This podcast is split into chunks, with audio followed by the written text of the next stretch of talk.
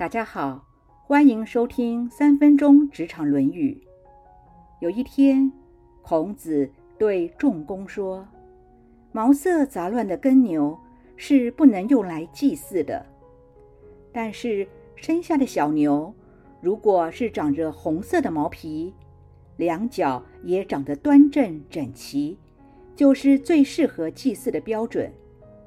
但是，因为这是毛色杂乱的牛所生，所以人们觉得品种不对。就算是符合祭祀的标准，人们还是不想用它来祭祀。但是山川的神灵怎么会舍弃它呢？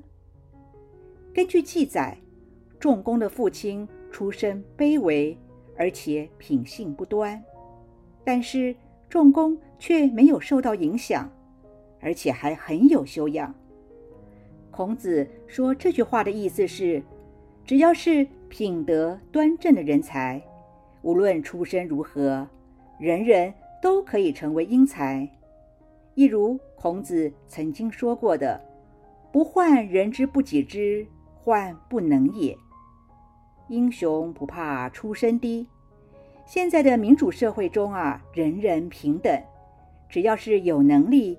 肯上进，就会拥有属于自己的天空。孔子希望大家不要妄自菲薄，不要因为出身不好而怀忧丧志。上天给予每一个人啊，都有属于自己的强项，没有一个人是一无是处的。所以千万不要自以为是，也不要看不起别人，更不要妄自菲薄。自我放弃，都说啊，傣竹出好笋，莲花出污泥而不染。有时越是在逆境生活中的人，反而越容易启发出自己的才能。罗曼·罗兰说：“天才免不了有障碍，而障碍往往会创造天才。”历史上，职场中有不少不仅没有显赫家世。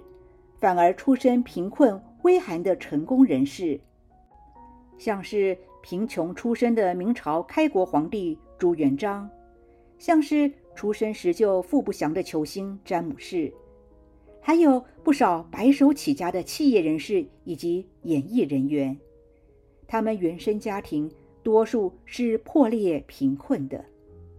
大卫·劳伦斯说：“你将拥有的家庭。”比你出生的那个家庭更重要。就算出身名门世家，或许在起跑点上有一些帮助，但是也不见得就一定是杰出人才、品德高尚的君子。一切都还要靠自己的努力才行。虽然我们没有办法选择自己的出身，但是我们可以创造自己的人生。柏拉图说：“发光并非太阳的专利，你也可以发光。只要是自己不妄自菲薄，行行都会出状元，人人皆可成英雄。”现在问问自己，曾经因为自己的出身不好而气馁过吗？或者曾经瞧不起别人的出身吗？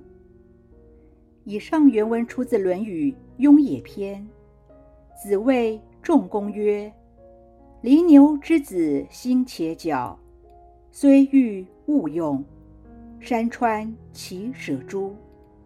今天的分享就到这儿，我们下次见。